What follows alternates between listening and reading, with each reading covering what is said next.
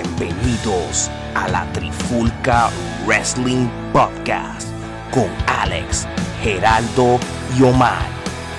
Muchachos, ¿están listos para la Trifulca? Pues comenzamos en 3, 2, 1. La Trifulca Wrestling Podcast.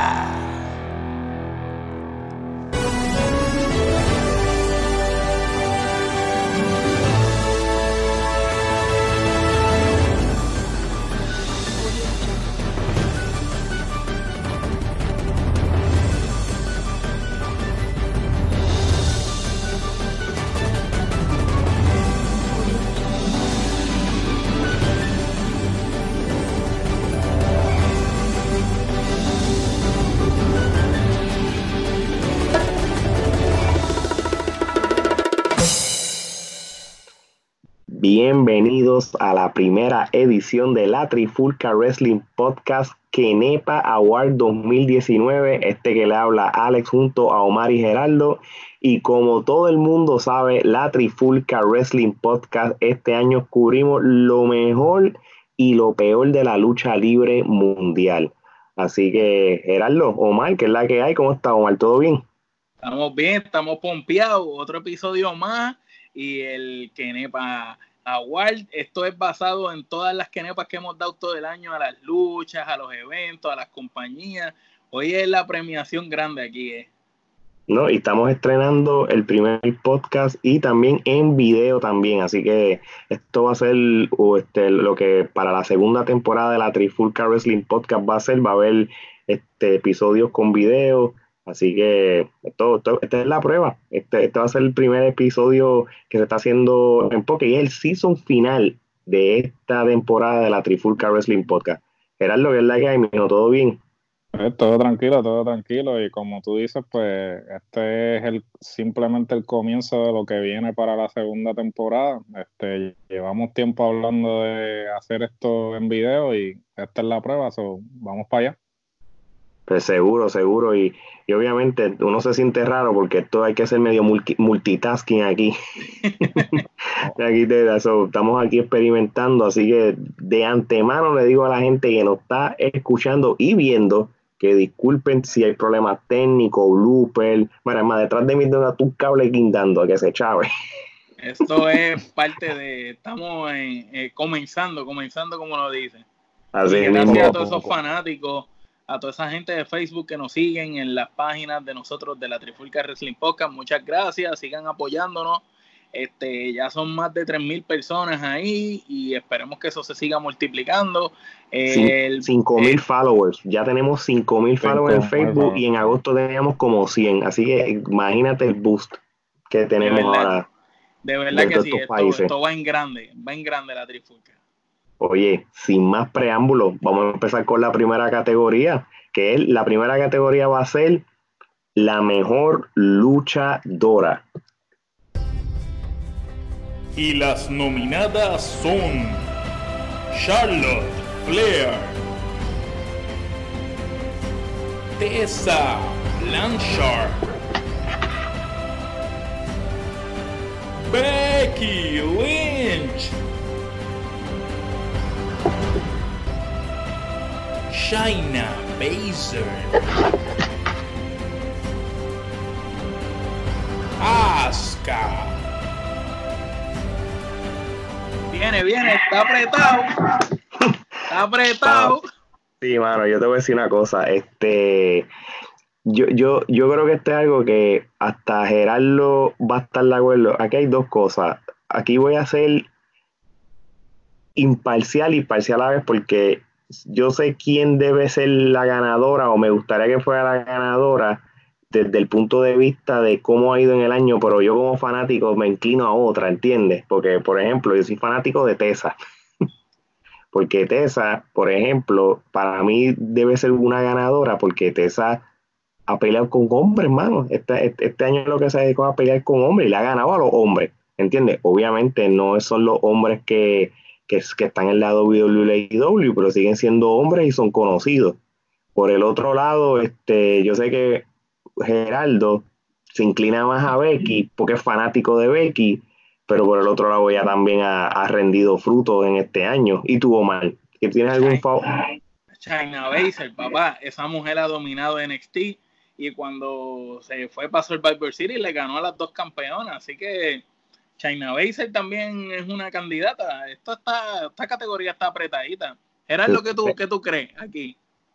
Mira, este, como digo. Este, imparcial, imparcial, no, no, no, Uno trata de ser imparcial y que no lo ciegue la pasión, ¿no? Y este, pero ciertamente, fuera de que soy fanático de Becky, me parece que Becky, en términos de consistencia, es la que se ha mantenido durante el año eh, consistente, sin restarle mérito a Shayna y a, y a Tessa también pero también hay que tomar en consideración otro factor, que es el factor de que quién, eh, de quién la conoce, ¿no? Y Tessa eh, sí la conoce el fanático hardcore, el fanático como nosotros, que seguimos la lucha, pero el fanático promedio no conoce a Tessa, ¿no? Pero, podemos decirle que The Real Man es Tessa porque literalmente le gana a Macho. Ah, no, claro. si, si nos vamos por el tecnicismo, pues The Real Man es ella que se va con los hombres, ¿no? Es más, pero ahora te digo yo, si esto hubiera pasado el año pasado, sin lugar a duda, Charlotte Flair hubiera sido la ganadora. Porque yo dudo, yo, a mí, yo, se está nominada, pero no me parece que, ella cerró bien el año en, la está WWE. Está enamorada, Andrade la tiene mal. Está enamorada. Sí, sí. el latino la el latino la tiene mal. Nunca habíamos visto a Charlotte fallar movida, hacer boche, tú sabes. Está, este no ha sido su, mejor momento como luchadora. Está ahí simplemente porque pues ha sido constante todo el año y siempre ha estado dando cara. Y Asuka también. Asuka ha tenido un año. ¿Cómo tú describes el año de Asuka, Gerardo? Un año irregular, alta, baja. Definitivo, o sea, de comenzar siendo campeona a terminar siendo campeona en pareja y realmente no tener ningún tipo de relevancia eh, en lo que respecta a la división, eh, eh, entrando con un empuje de NXT y de la noche a la mañana pues pasó a ser una midcard. Este, una invicta, ¿verdad? Que estaba invicta y todo. Ella estaba invicta, tenía un buen empuje y como que llegó al main roster y se escocotó. Bueno, pues eh, bueno, pues vamos a ver entonces quién fue la ganadora de esta primera categoría.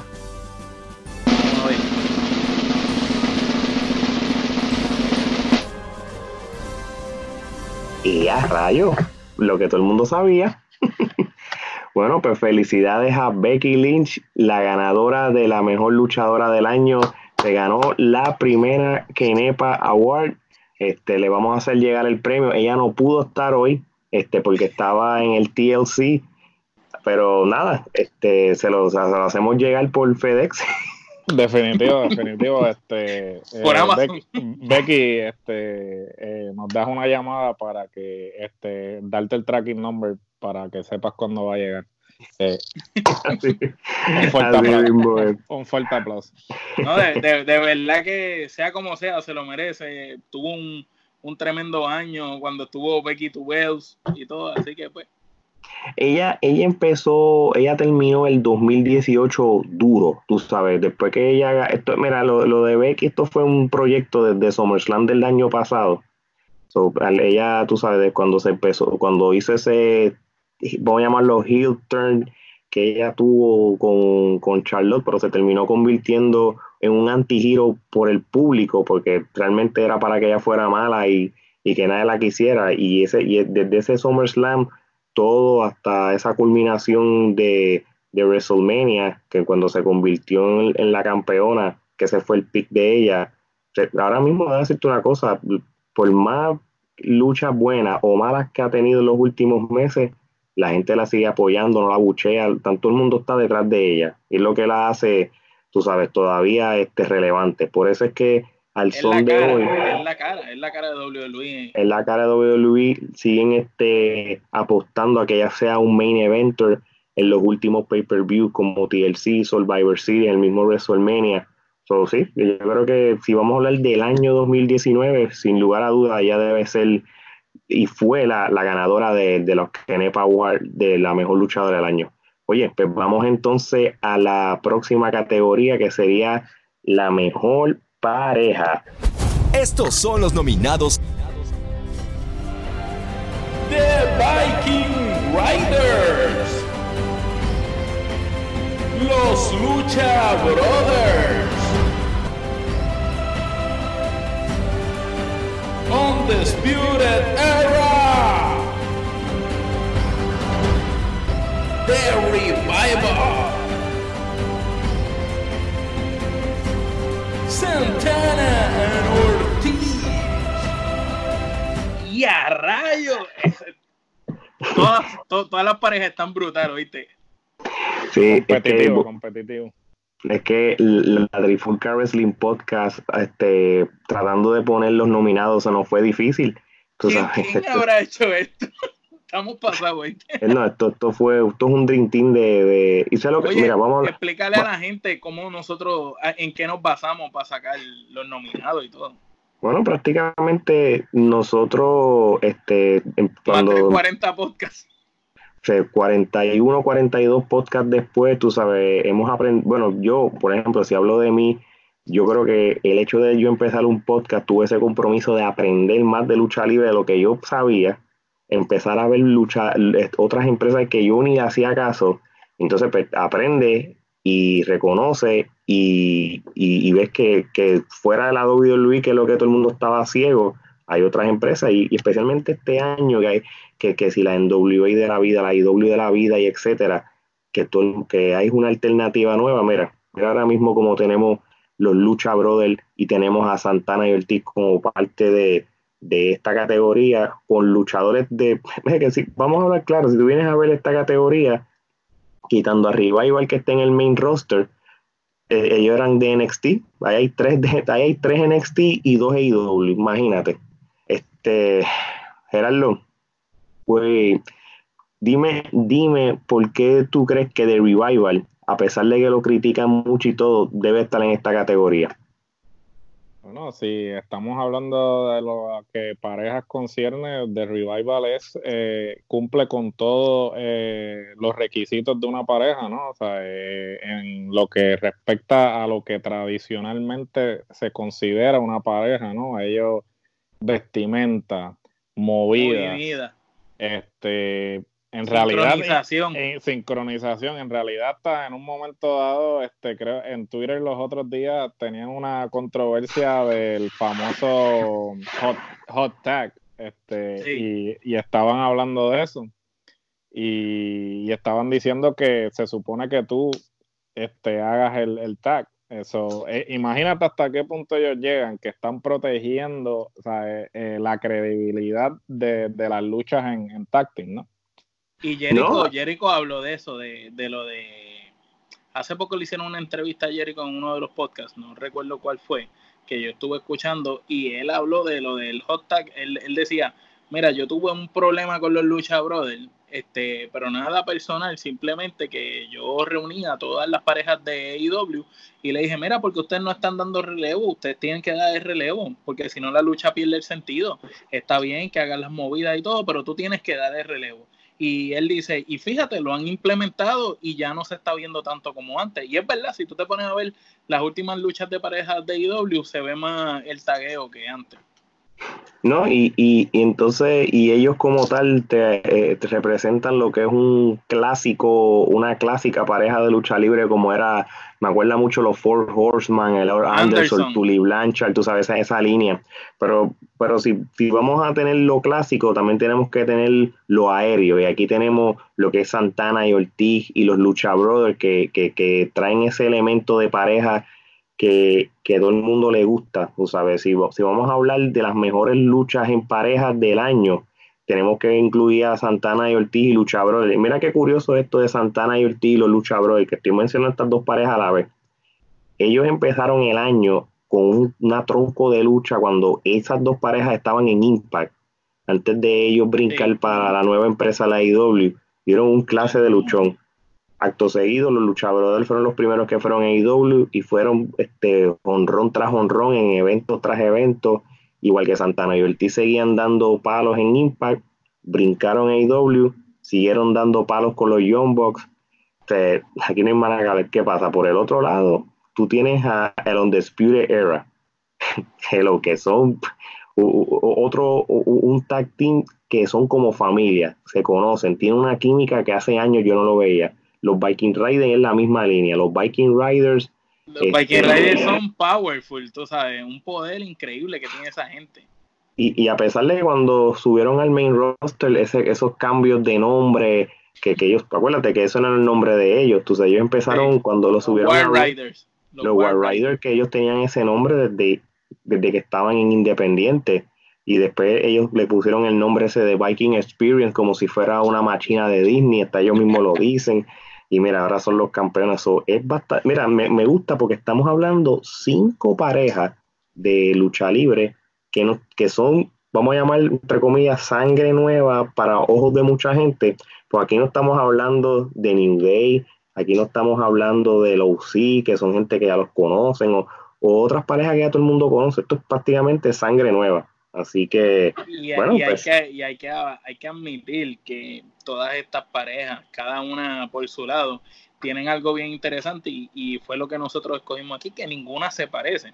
Porque Santana y Ortiz, a pesar de que son aéreos como los Lucha Brothers, no tienen el mismo estilo. Los Lucha Brothers tienen ese estilo mexicano. Los Santana y Ortiz tienen un estilo aéreo, pero un estilo aéreo como callejero. The Revival tienen el estilo clásico de una pareja eh, los Undisputed Era tienen una mezcla de ambos. Son un tacting eh, clásico, pero a la misma vez te hacen movidas aéreas, hacen movidas en conjunto, son bien rápidos, sumamente ágiles. Y entonces tienes a los Viking Raiders, que son como una mezcla de todo, porque los tipos, a pesar de que son sumamente fuertes y uno de ellos bien pesado, hacen movidas aéreas que tú te quedas, diatre, esta gente de dónde salió. Y de verdad que la categoría fuera de, independientemente de quién gane, cualquiera de las parejas, a mí, a mí en lo personal no me molestaría que ganara.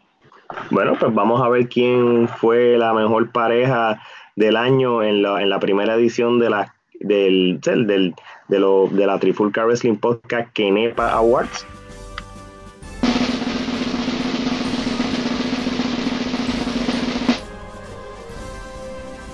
Hmm.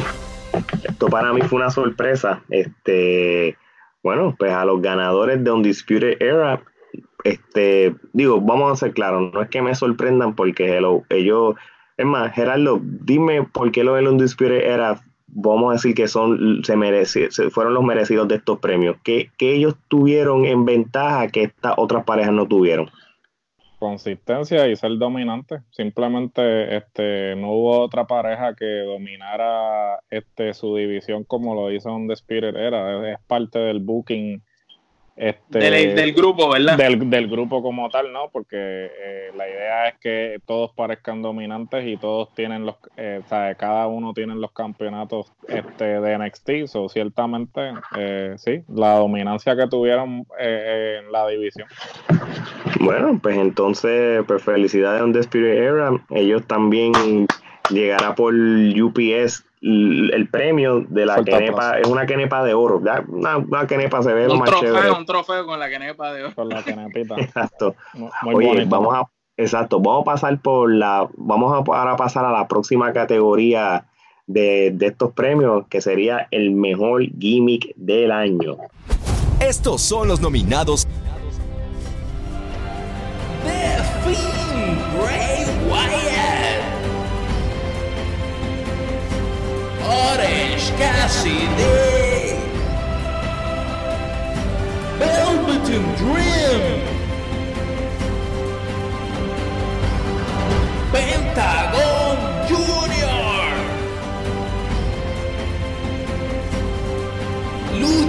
Luchasaurus.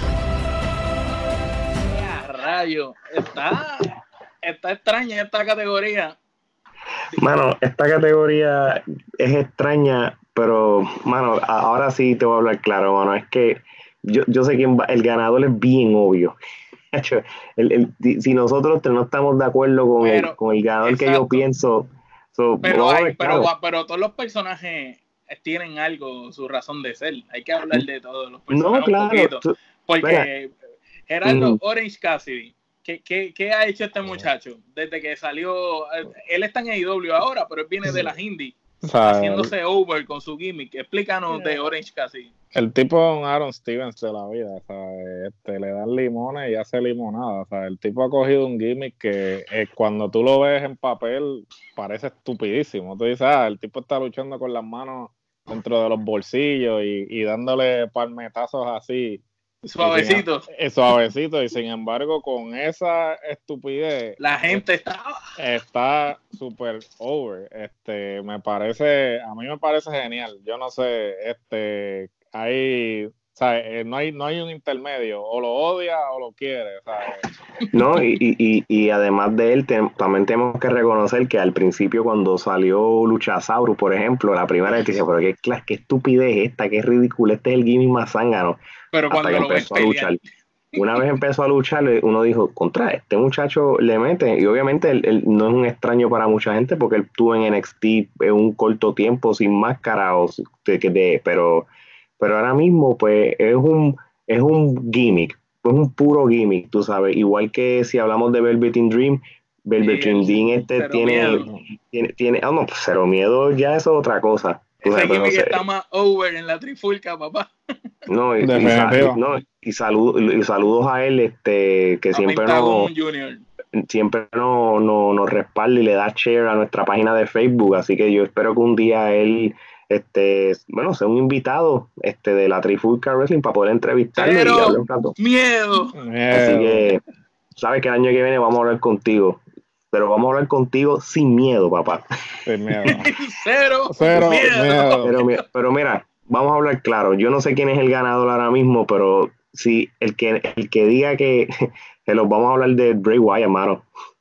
Este, este gimmick ha sido controversial esto ha cambiado el panorama de, la lucha libre en años, tú sabes, obviamente nos acuerda el clásico Kane o Undertaker de los 90, pero realmente el trabajo que hicieron con la máscara, de, el elemento de la entrada, la doble personalidad que él tiene, estos son los elementos para hacer prácticamente el mejor gimmick del año, mira, en la trifulca, en todos los tipos de, de premiaciones que haya de lucha libre en el mundo, el mejor gimmick tiene que ser de él.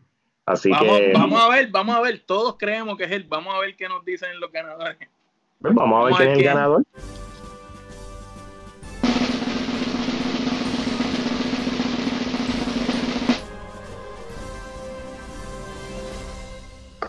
No fallamos. No fallamos. No fallamos. A Bray Wyatt, este, el ganador del mejor gimmick del año. así que el Kenepa Award de la misma, que lo, es más, lo que lo cambie de color también, como hizo con el campeonato, no nos molesta. lo ponga, lo ponga negro. es más, si le quiere poner la, la cara de él al Kenepa Power también, como a la Kenepa, la, la Kenepa con la caretita. le ponga la cara también. Y le puede convertir una Kenepa podría también, podemos. Sí. Si lo quiere hacer así creepy, pues lo Kenepa podría también. No nos molesta, no nos molesta. Oye, vamos, oye, esta categoría en cierto sentido puede ser hasta, hasta graciosa. Vamos a hablar pero de explica, explícala. Sí, no, pero pues voy a hablar de lo que sería, esta, la, categoría se llama el peor luchador utilizado, o sea, masculino. Pero antes de hablar de ello, vamos a ver quiénes son. Estos son los nominados. Shory G. Cesaro. Shinsuke Nakamura. EC3 Eric Young. Eh, rayo, pero esta categoría tengo mis dudas. ¿Es que el luchador es malo y por eso está aquí o es porque no lo saben valorar. Explícame la razón de ser de esta categoría. Pues prácticamente lo dice luchador peor utilizado, porque si yo nombro cuál es el luchador más malo, ya sería una categoría nueva. Pero es peor eh, utilizado. Ese sería un luchador malo. Pero, por ejemplo, tú sabes, nosotros que, que, que somos los primeros en criticar a alguien como Cesaro, ¿por qué Cesaro, siendo el luchador de, de la calibre que es él, que de las independientes mataba a la liga, que cuando él estuvo en NXT mató la liga y entonces el, el, lo único, los únicos achievements que ese hombre ha tenido desde que lleva tantos años en la WWE ha sido dos cosas.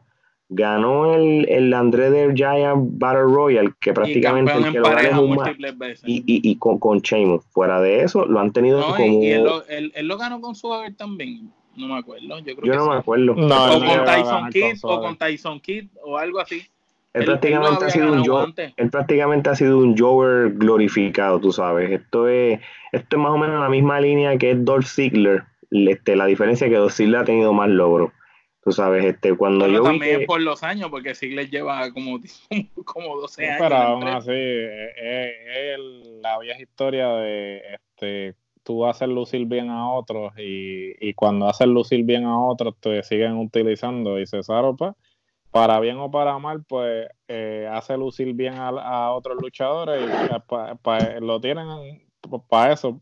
Exacto. Oye, y, si hablamos de, otros luchadores que están nominados, tenemos a alguien como, como Chad Gable o, el personaje este de Chorigi. Ellos, ellos, ellos hicieron tantas cosas para tratar de, tú sabes, de darle un spot en el main roster lo, lo, yo, este, le cambiaron de imagen cuando fue al Tubo Five, este, lo pusieron en la final. Yo creo que el pick bueno que tuvo fue cuando fue al King of the Ring y la final, pero una vez este, pasó lo del King of the Ring, que hizo una pelea sin coquenepa, ahí fue el principio el del final de él.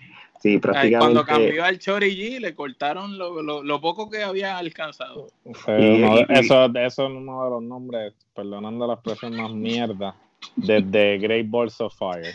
Así. Sí, no, de, de, de, verdad que el personaje se parece, qué sé yo, es bien, bien, bien Un jugador estúpido. de básquet. De, de, un jugador de, básquet frustrado. Mira, este, y, y Easy Tree, mano, ¿qué, ¿qué, tú dices de ese, de ese tipo que era un campeón mundial en cualquier talla, mano? Un tipo como Easy Tree. Tú sabes una cosa, yo, yo con Easy Tree tengo este, sentimientos encontrados, porque sabes que Easy Tree tampoco es la gran cosa y Citri fue campeón en Impact, ¿verdad? Pero fuera de eso, si tú ves el resumen de él, él no fue la gran cosa en otros luchadores. Ahora sí, si la WWE en un pasado lo dejó ir, este, creció en Impact, lo, lo, y este, WWE lo trae de nuevo en NXT, pero con el hype de que, que era otra persona, como, como pasó con, como, pasado, como ha pasado con varios luchadores, tú sabes, este, que, que, que se van de la WWE guisan en otras empresas y cuando los traen son hasta mejores. Pues esa era la idea que yo me tenía en la mente y iba a pasar con Easy Tree. Al, al, hombre lo tienen persiguiendo el 24-7 por ahí. Ahora mismo está fuera porque está lesionado. Pero realmente ha sido mal utilizado, pero malísimo. Para entonces, para eso lo hubieran dejado en NXT un rato más. O mano, o, o déjalo ir y que se vaya para las independientes, tú sabes. Este, mira, pero más, más, más me sorprende alguien como Eric Young, que Eric Young este cuando estuvo en NXT y tenía el establo de él, tenía promesa, Sanity, era el líder. Sanity. Sí, de Sanity estaba bien sólido y desde que Sanity prácticamente todo el mundo jaló para pa su lado y eso, pues Eric Young eh, no pasa del programa ese de Main Event que graban antes de Raw. Tú sabes, y lo mismo, él tampoco es que el resumen de él bueno, él, bueno pero Eric, Eric Young dio buena lucha, ¿verdad, Gerardo? Que Eric en, Eric tiene buena calidad de lucha. Su pick fue en TNA. Sí, el ¿verdad? pick del fue en TNA. Lo que pasa es que en TNA él lo utilizaron como el equivalente de Daniel Bryan, porque cuando Daniel Bryan estaba en la corrida de él, pues el, el equivalente de Daniel Bryan en Impact era, era Eric Young. Y pues ellos, de alguna forma u otra, hicieron que eso funcionara, ¿no? Porque todo el mundo quiere la historia del, del underdog, del sobreestimado, ¿no? Pero uh -huh. eh, fuera de eso, lo de Sanity fue muy bueno y yo pienso que si lo hubiesen continuado en el main roster lo hubiese funcionado, pero lamentablemente pues no quisieron darle seguimiento. Lo mismo ha pasado con la mayoría de los gimmicks que, que suben al main roster, The Ascension, Sanity, todos los gimmicks que de NXT que han, que han tratado de subir al main roster yo no sé si es porque pierde, le pierden interés o simplemente no. No, no, no vayamos lejos. ¿Qué pasó con Shinsuke Nakamura, que está aquí nominado? Mano, Na- Na- Na- Nakamura. Naka- Nakamura tampoco lo han utilizado como se merece. No, y, y, y mira, y a pesar que tiene Intercontinental, que prácticamente yo Para mí siempre es he como dicho. si no tuviera nada, porque se, se siente como si estuviera bien vacío, mano. El campeonato ya ha perdido la razón de ser. So, La última no vez para mí que tuvo relevancia fue, ¿te acuerdas cuando lo tenía el Miss? Sí, Cuando claro. lo tenía Miso, cuando Cody lo tuvo, que le cambió la Que- correa, el color A Blanca, correa. exacto. Sí. Vamos a ponerlo de esta manera. Si, si el, el WWE cerró el año con TLC y él no defendió el, ni él ni tan siquiera fue parte de la cartelera de, de TLC, se- o sea, el, el campeonato intercontinental es como si no existiera. Y, y- y, prácticamente pues la WWE no lo está utilizando. O sea, te- hello, el, el intercontinental siempre ha sido uno de los campeonatos clásicos. Se supone que Más el campeonato importante. es el mid, el, la mejor, el mejor campeonato de los mid card donde el- cuando las peleas es- es la clásicas las- escala antes del Sí, el campeón que mundial. está, el que está se supone que el campeón el- intercontinental se roba el show siempre en los pay-per-view a, a mitad del evento. So, prácticamente brilla por su ausencia. So, por eso es un luchador mm, peor utilizado, porque no lo han utilizado bien. Vuelvo y repito, los que tengan dudas. No es el peor luchador ni nada, es el peor que no lo ha sabido usar. Pero lamentablemente, ni a Eric Young, ni a EC3, ni a Cesaro, ni a Nakamura, ni a Chorigi lo han usado bien, porque sabemos que ellos son buenos, pero entonces mm, la WWE no ha tenido, en este caso que todos han sido nominados por de la WWE, centralmente no han reconocido, han sido mal utilizados. Pero nada, vamos a ver quién fue el, el ganador de esta categoría.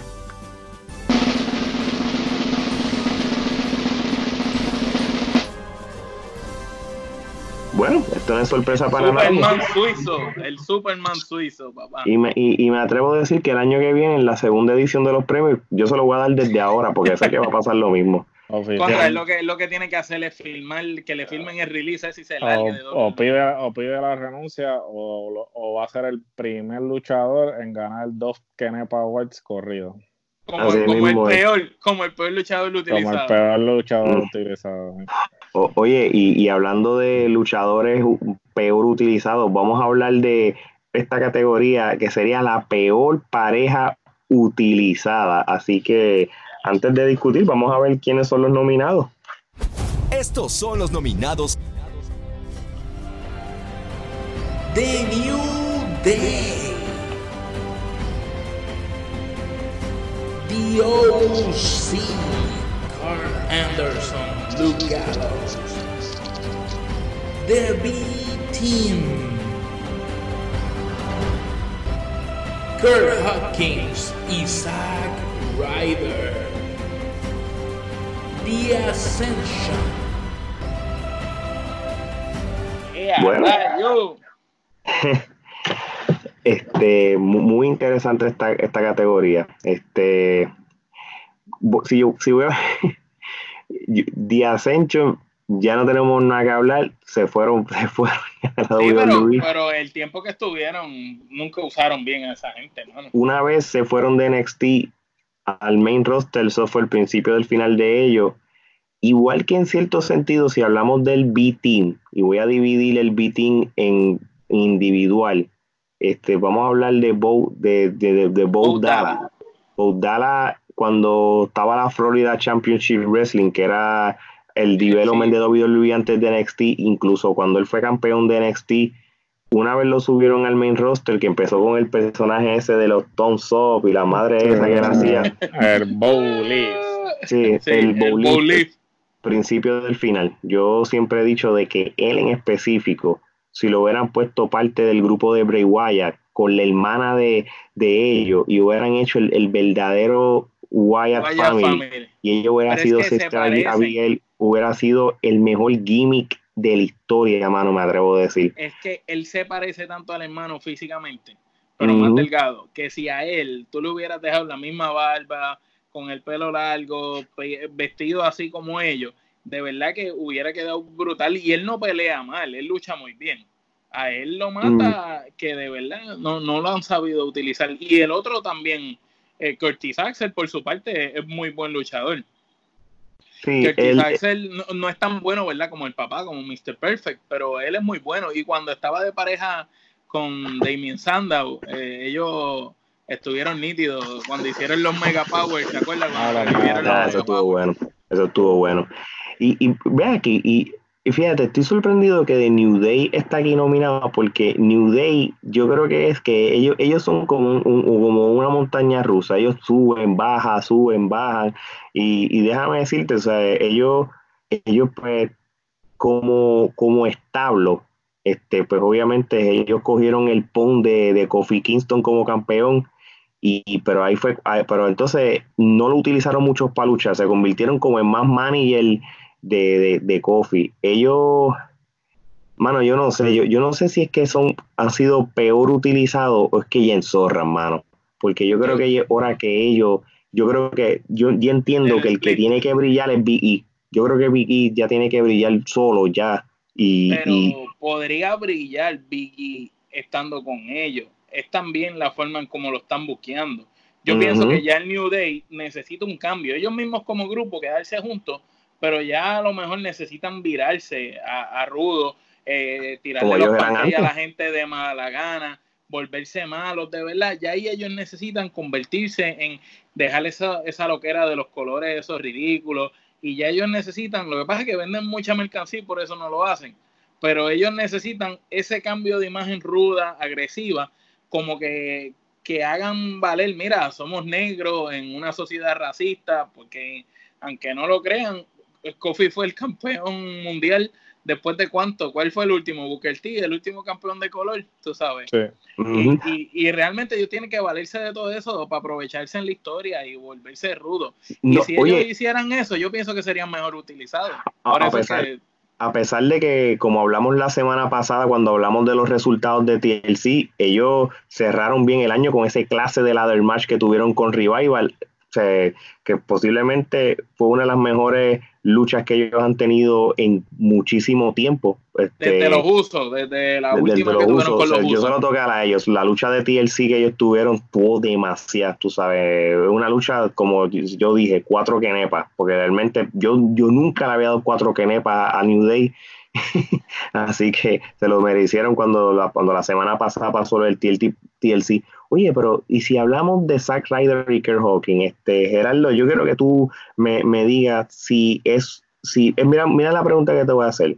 Zack Ryder y Kerr Hawking han sido una pareja o individualmente mal utilizados o es que realmente son malos?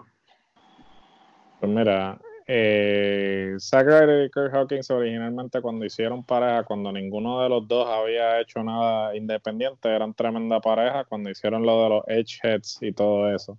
Sin embargo, cuando se separan, Zack Ryder eh, es el que demuestra que tiene la capacidad de eh, ser individu de ser eh, una estrella individualmente. Algo como, algo como los Rockers, que sabíamos que Janetti nunca iba a hacer nada, pero Shawn Michaels será la estrella. Y Zack Ryder, pues, orgánicamente consiguió traer una, audiencia. Que, Por YouTube, fue de los primeros que trabajó YouTube. Fue uno de los pioneros en lo que respecta a, buscar eh, este, la audiencia a través de otras eh, eh, plataformas. plataformas, estrategias. Y sin embargo, WWE que hizo, le apagó, le apagó el push. Entonces, lo, tiene, lo han tenido frío y caliente. Le dan el Intercontinental, lo vuelven a unir con Kurt Hawking, le dan los campeonatos, no hacen nada. ¿Te acuerdas que tuvieron los campeonatos y no los defendieron como no en dos meses? los defendieron en dos meses. Eh, realmente el que no sigue eh, semana a semana jamás se enteró que, que ellos fueron campeones porque pasaron sin pena ni gloria. Y entonces, pues, o sea, es lamentable porque Zack Ryder es un tipo talentoso, un tipo que tiene carisma, tiene, tiene el, físico, porque tampoco es como que es un pigmeo, el tipo... Tiene un buen físico. Tiene un buen físico y tiene el micrófono. Pero tiene buen micrófono. Y que Hawking lucha bastante bien. O sea que ellos dos juntos son buen complemento. No, y, y, y realmente como, como están ustedes hablando, yo creo que la misma WWE le quitó el push a Zack Ryder, que él mismo solo y hasta, hasta gente como CM Punk este, hizo lo posible para, que la gente le diera más atención a, alguien como Zack Ryder.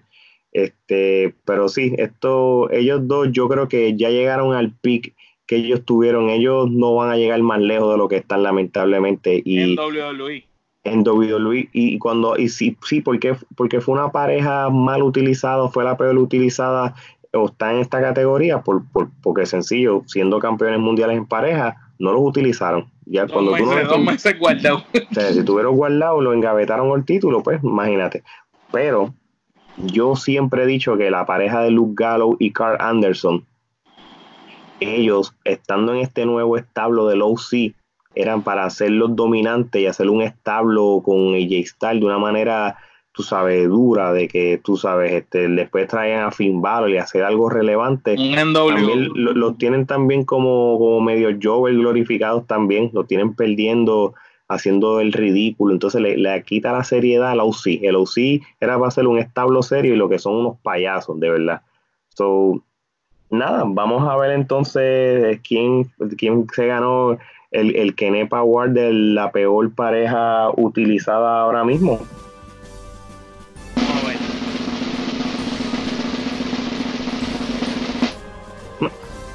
Fíjate, mira, OC, Luke Gallows y Carl Anderson, felicidades. Este, si quieren el título de la peor pareja utilizada, Sí, porque ya tienen eh, la mejor pareja. llevan dos, ¿te llevan, tienen, el, tienen la mejor pareja del mundo y ahora tienen Y el nosotros le damos la peor pareja utilizada.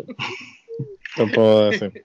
Y es pues lo que, lo que nosotros hemos dicho, tú sabes, este han sido mal utilizados, el del booking sin sentido de la WWE. Así que, bueno, pues vamos a la próxima categoría y vamos a terminar con esta saga de, de, de- De los o sea, peores. de lo peor.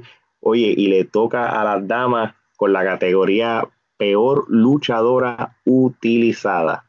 Y las nominadas son. Dana Brooke. Y Belis Vélez. Naomi. Awesome Kong. Bailey. Bueno, Y ahora.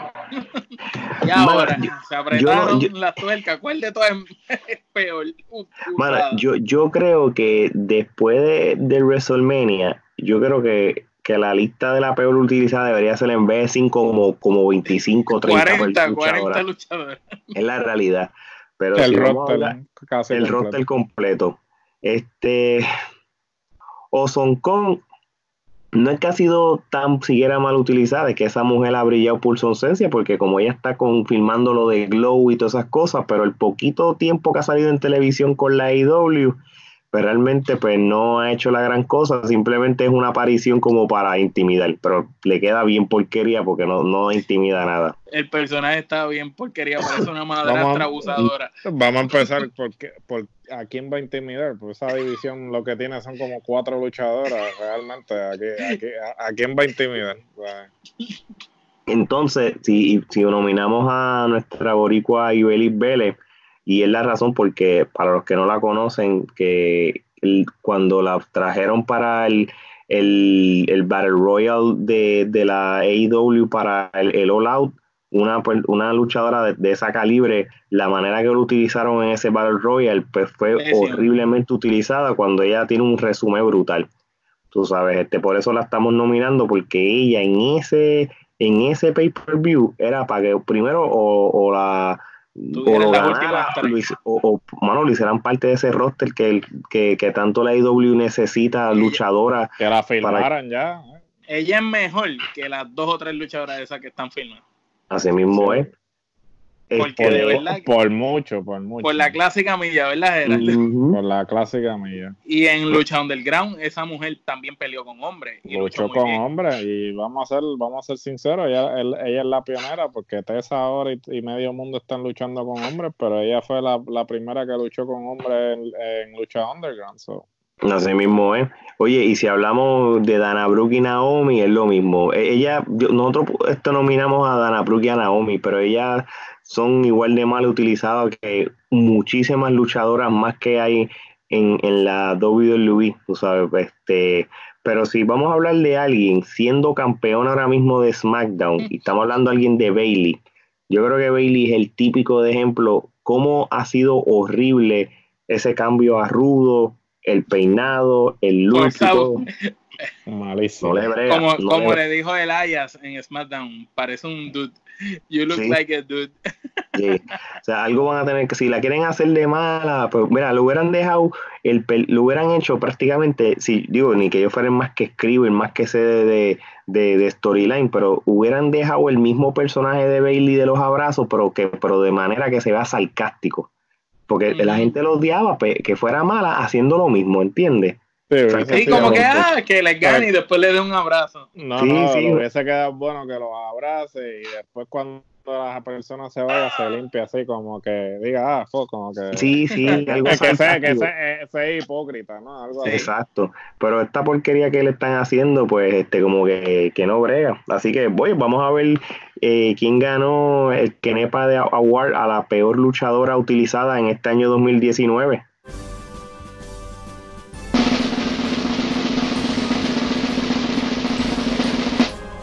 Oye, felicidades a Bailey, la peor luchadora utilizada en el La año más mala de 2019. todas. Así que el Kenepa Award va para ella. Ella vive aquí en Orlando, se lo dejaré llegar este, cuando me la encuentre en Walmart. En Target, caminando por Target. Target. Exactamente, comprándose la película, la peluca del dude. Eso, eso. Oye, va- vamos a salir ya de esta parte de las cosas peores y vamos a hablar de lo, que es bueno de verdad. Y vamos a hablar de, de la próxima categoría. Y esta categoría realmente es de, es una categoría que hay que darle cariño. Y vamos a hablar de lo que es la mejor lucha del año, pero de los varones. Así que vamos a los nominados. Estos son los nominados Adam Cole versus Johnny Gargano, dos de tres caídas. Los Young Bucks versus los Lucha Brothers, Double or Nothing. The Revival versus Undisputed Era, Go Home to War Games. Dustin versus Cody, Double or Nothing. NXT War Games 3, lucha masculina. Pete Dunne versus Adam Cole Survivor Series. Todas, todas, todas. Y volvemos a lo mismo. Ya teniendo empresas nuevas corriendo en el mundo de la lucha libre, ya no es el caso de que si posiblemente el año pasado hubiéramos hecho esto, iba a ser prácticamente 100% WWE y mira cómo ahora tenemos variedad de, en este caso, lo que es WWE y la AEW. Este, mano, no sé ni, ni cómo empezar, pero prácticamente, vamos a hablar claro, NXT prácticamente carga lo que son las mejores luchas de la WWE en general. Si ustedes ven, si tú- ustedes ven estas categorías, aquí no hay ninguna lucha ni de Raw ni SmackDown. Esto es puro NXT y obviamente, y obviamente este, dos luchas de AEW que fueron de las más comentadas en el año. Y, Y vamos a también es por, por el poco tiempo que IW lleva, porque también tenemos dos luchas de IW desde que IW salió. Imagínate si Ujú. IW hubiera estado el año entero corriendo. A lo mejor Ahora, yo- hubieran sido más de dos luchas. ahora, yo, yo tengo mi favorita, este, que es la de Yo Cody tengo unas cuantas.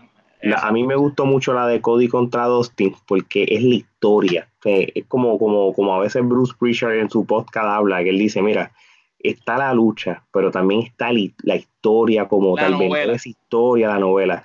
Realmente la historia estuvo buena, la lucha estuvo brutal, el desenlace estuvo de show. Y, y Y pregunta prácticamente... que te hago, eh, esa lucha, vamos a hablar un poquito de esa lucha. Esa lucha, la parte de que viene el, el hermano mayor siendo el técnico, el menor siendo el rudo, pero esa parte cuando tú ves al otro bañado en sangre, eh, no fue un- un- una manera de, de dar una nostalgia cuando la misma mujer de Cody le hizo el spear a Dustin fuera de ring también, entonces es una manera eh, cómo fue engranando perfectamente cada pieza, porque esa pelea, como tú dices, tiene la novela, tiene la lucha como tal, pero también tiene esa nostalgia y encima de la nostalgia tiene esa agresividad, esa fuerza. Fue una pelea ruda. Hace mucho, cuando esa lucha salió, ¿cuándo fue la última vez que tuviste una pelea así con mucha sangre en, en, en una lucha?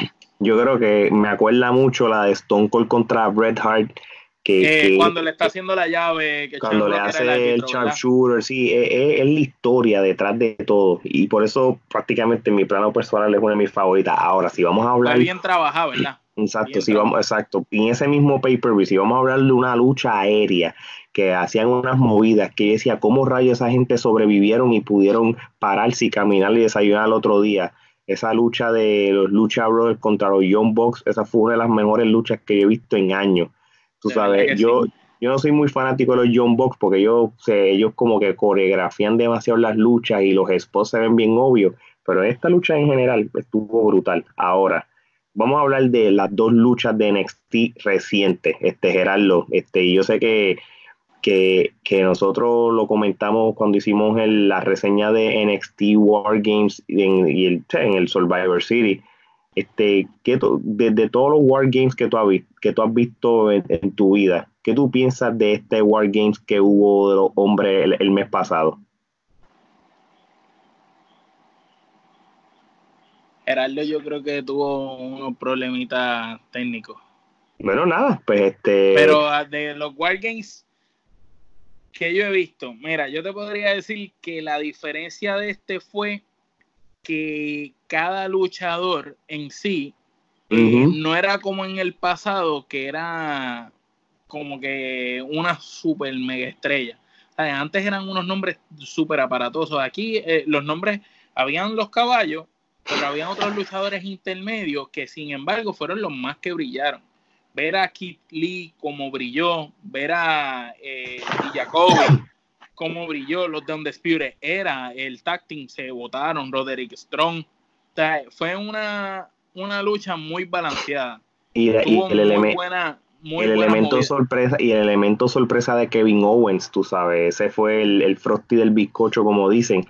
Y, y, ese final de y ese final de la pelea del, del World Games que cuando todo el mundo como, todo el mundo está tirado en el piso, con las mesas rotas y Keith Lee, así como que el único de pies mirando lo que pasó, realmente eh, eh, es, un clásico. Ahora, yo le voy a decir una cosa, y este prácticamente es lo que posiblemente mucha gente en diferentes páginas de internet y revistas de lucha libre hablan. La lucha de Spirit era contra Revival en el NXT Go Home Show antes de Takeover de Wargame posiblemente una de las mejores luchas en pareja en la historia de NXT y posiblemente de la era moderna de la lucha libre. Para mí eh, es una de las mejores luchas en pareja de la historia en, pareja. Tú sabes, cuando se hablan las mejores 100 luchas de pareja de la historia, esa lucha tiene que estar ahí. No, claro. Y, y, y Adam Cole contra Johnny Galgano en el NXT de Toronto, el Takeover, eh, esa lucha también fue un clásico, este, ese elemento de Galgano, este, de cualificarse a propósito en, uno de los de los falls para, para que forzar este otro fall con la jaula y todo, realmente fue uno de los clásicos duros y le habrá, le habrá costado, le habrá costado, ¿tú crees, Gerardo? A Johnny Galgano eh, eh, le, le, costó. eh, Definitivo, este, yo creo que hasta cierto punto eh, esa serie de tres luchas que ellos tuvieron físicamente este, fue lo que probablemente le, causó el desgaste que lo llevó a la lesión, ¿no? So, ciertamente, después de tener un año que diría que era uno de los mejores años, pues la lesión lo, al final del año pues lo, lo sacó de carrera, pero yo pienso que este, definitivamente sí le costó. Bueno, pues vamos a ver quién fue. Oye, no hablamos, no hablamos, perdón, de la de Pete Dunne con Adam Cole, que también fue muy buena en el Survivor City. Muy, muy buena lucha. Este, creo que a pesar de que Pete Dunne, aunque haya, haya perdido esa lucha, él perdió ganando, porque no, no, no lo bajó de categoría, no lo bajó de ranking. Esto prácticamente va a ser posiblemente una lucha de main event en algún pay-per-view futuro cuando ellos dos se encuentren de nuevo, sea ellos estando en NXT, en Raw, SmackDown, este Pit Dunne tiene, mucho que ofrecer todavía. O sea, esa línea, ese, ese grupo de, ingleses, de, los Walter de la vida, los, los Pit Dunne de la vida, realmente, realmente ellos son el futuro de la WWE Y, realmente muy buena lucha, muy buena lucha. Este, yo les voy a decir una cosa, yo, y es algo que a mí me ha sorprendido. Yo, la Luis si ellos no entendieron el mensaje de que los pay-per-views mensuales, los TLC de la vida, los El Indecel de la vida, los SummerSlam, si ellos no ponen sus títulos, yo sé que son dos a tres horas cada pay-per-view, pero si ellos saben que NXT está dando las mejores luchas, por lo menos el título de NXT, póngalo mensualmente en los pay-per-view. Hubiera quedado brutal que la porquería de TLC que, que la semana pasada hablamos y vimos, hubieras puesto un campeonato de NXT en juego. Allá arriba. allá arriba. Posiblemente ibas a salvar el pay-per-view y vas a tener posiblemente otra lucha cinco estrellas o una lucha cinco quenepa o un ramillete. Y es la WWE, si ellos quieren vender de que el NXT ya es la tercera marca, no el development, pongan el campeonato de NXT. No, no tienes que poner North America, pon el campeonato de NXT todos los meses. Adam Cole es oro. Adam Cole es oro. Pero eso, en cuanto a eso, yo creo que ellos no, ellos simplemente quieren dejarlo de NXT para los eventos grandes porque, este, como vemos ahora, eh, 2020 ellos van a empezar a hacer takeovers que no, no van a estar relacionados con los eventos grandes, porque eh, el takeover que va a hacer en Portland no, no, no va a tener ningún tipo de evento eh, grande del main, eh, roster. está fuera de lo que es un pay-per-view de WWE, está en otra fecha que no tiene que ver con el día antes de un pay-per-view, si eso es verdad. Que básicamente iba a ser un domingo, creo, es la primera vez que NXT iba a estar celebrándose un domingo, eso me parece que lo de NXT en, en pay-per-views eh, va a ser para los, main, los, cuatro, los, principales, y entonces, obvio, darle, poder dejar luchas para los takeovers que van a hacer. Pues, eso, eso, y el año que viene va a ser un buen año para entonces para NXT. Vamos a ver entonces quién fue el, el ganador de la mejor lucha del año en los Kenepa Awards.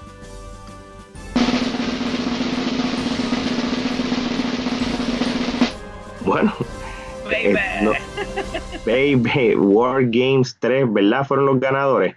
Eh, la de 2 de 3 caídas, Galgano. Galgano contra, Galgano contra Adam Cole, 2 de 3. NXT este, Takeover Toronto. Exacto, confundí el pay-per-view, disculpen, es Toronto. Tengo, tengo todavía Wargame en mi cabeza, pero sí, el NXT Takeover Toronto, que, que el pay-per-view completo estuvo bueno, este, mano, a mí me hace falta Galgano ya. Yo creo que yo, yo tenía esa, esa esperanza que Galgano fuera... fuera la sorpresa, pero Kevin Owen lució bien.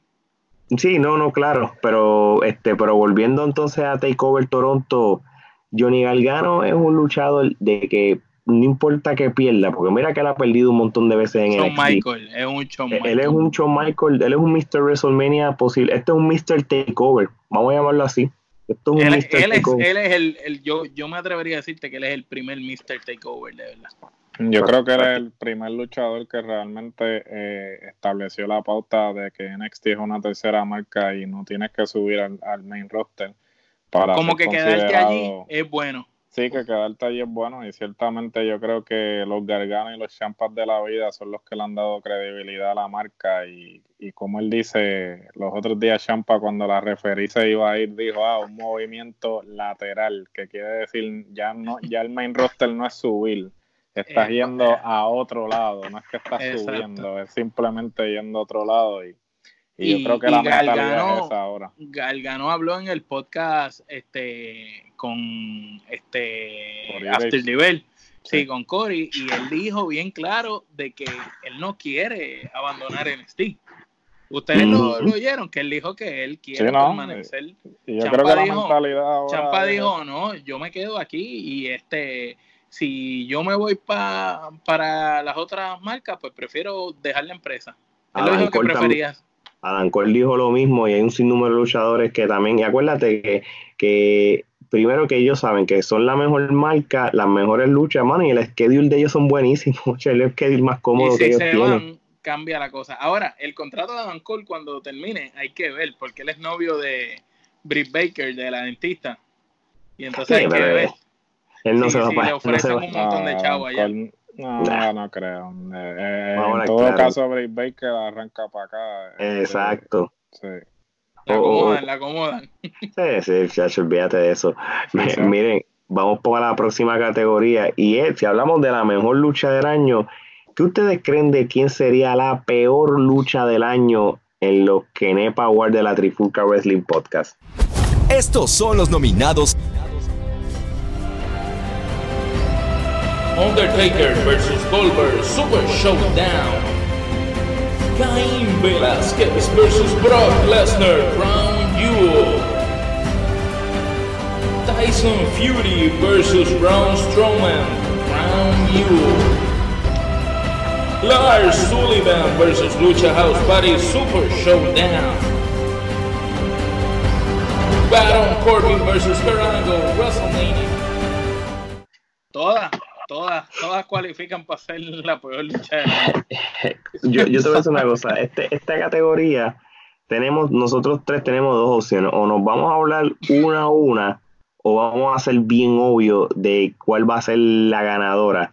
Este, pero, ah, pero Gerardo y yo, perdón que te interrumpa, no, estuvimos dialogando fuera de, ¿verdad? de conversación. Eh, Gerardo, ¿qué fue lo que notamos? ¿De dónde eran la mayoría de las luchas que nominamos?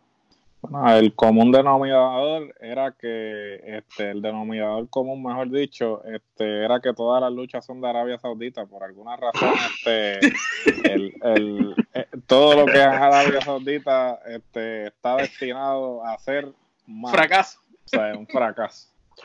Eso es verdad, porque tenemos dos luchas del Super Showdown, tenemos dos luchas del Crown Jewel, y la única que sobra fue la de WrestleMania 35 de Angle contra Colvin. Este, wow. Viste qué, cosa curiosa. Hace sentido. Lo, más lo más brutal de todo esto es que posiblemente el año que viene en WrestleMania de varios luchadores, dos luchadores, posiblemente o Tyson Fury o Ken Velázquez son los que van a luchar contra Brock Lesnar como parte de los main events de WrestleMania del año que viene. Así que, Pep, este, anticipemos otra lucha mala para, para WrestleMania. Pero es que, es que no, no, no, no puede ser, porque mira, Cain Velázquez lució fatal ante Brock. Eh, Tyson Fury, mira, si Braun Strowman es verde luchando y, y es súper verde, pues Tyson Fury lució peor, hermano y yo no sé con qué cara él se atreve a retar a Brock. Entonces ahí tienes a Lars Sullivan, que ese nunca nos gustó a ninguno y siempre lo criticamos, nos los querían meter por ojo, boca y nariz como un superhéroe. Entonces, ¿y, y qué, qué ustedes me dicen de la Undertaker contra Goldberg? Eso fue, eso, bueno, y, y los que vieron este, la entrevista de Stone Cold a Goldberg y vieron el, el, el, como el documental o el chronicle ese que hace de la WWE de Goldberg, yo creo que él explicó, al mismo Undertaker explicó todo, so, fue, fue lo, lo que ocurrió fue sin, fue un accidente, hermano, pero prácticamente hizo que la lucha fuera un desastre y, gracias a Dios que le dieron un break a Goldberg para SummerSlam, tú sabes, y como que la gente en cierto sentido validó la, lo que el error que cometió en, en, el Super Showdown. Este, pero, pero nada, vamos a ver, vamos a ver quién fue la peor. Pero ¿cuántos, cuántos, perdón que te interrumpa, cuántos accidentes más de Goldberg hay? Contra Gerardo, eh, Goldberg es el responsable de que de, causarle lesiones severas a varios luchadores, ¿verdad? Bueno, a medio mundo, empezando por Bret que lo retiró. Gracias a, él fue que le dio el derrame cerebral. So, Casi mata, casi mata a Bueno, pues vamos a ver si, si, si él es parte del, ganador de, este año. Vamos a ver quién es el ganador de la peor lucha del año y el Kenepa Award de la, del año 2019.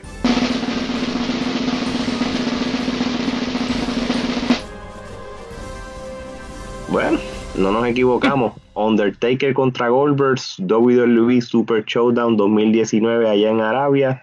La eh, peor, la peor lucha del año. La peor lucha. Fue un asco, o sea, inclusive la reacción este, inmediatamente, o sea, no se acabó ni el evento y todo el mundo ya estaba hablando, o sea, eso fue, se volvió viral así. Exactamente. Salió, en Twitter, en Instagram, en Facebook, simultáneamente, en YouTube, habían videos ya de, de, los boches, increíble, ¿verdad? No, eso fue, fue, fue, un desastre y, y, ambos luchadores lo reconocen. Goldberg pidió disculpas de lo, lo mal que se sintió. sí, pero él, él, piensa que con disculpas se arreglan los problemas. Así mismo le pidió disculpas a Brejal y, y Brejal no lo perdona. No. Sí, Brejar donde quiera que lo ve, todo es culpa de golpe. Brejar, este, no perdona a nadie,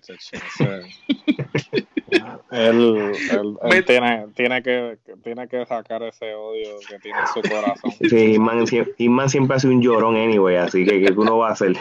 Métanse en problemas económicos con cualquiera menos con Brejar. No, con Brejar. Oye, gente, y ahora sí no vamos a hablar de nada, no va a haber, no hay más categoría de nada peor en la lucha libre. Vamos a hablar de lo que sería el luchador o luchadora revelación del año. Y antes de abundar esto, vamos a ver primero quiénes son los luchadores y las luchadoras nominadas de este año. Estos son los nominados. Humberto Carrillo.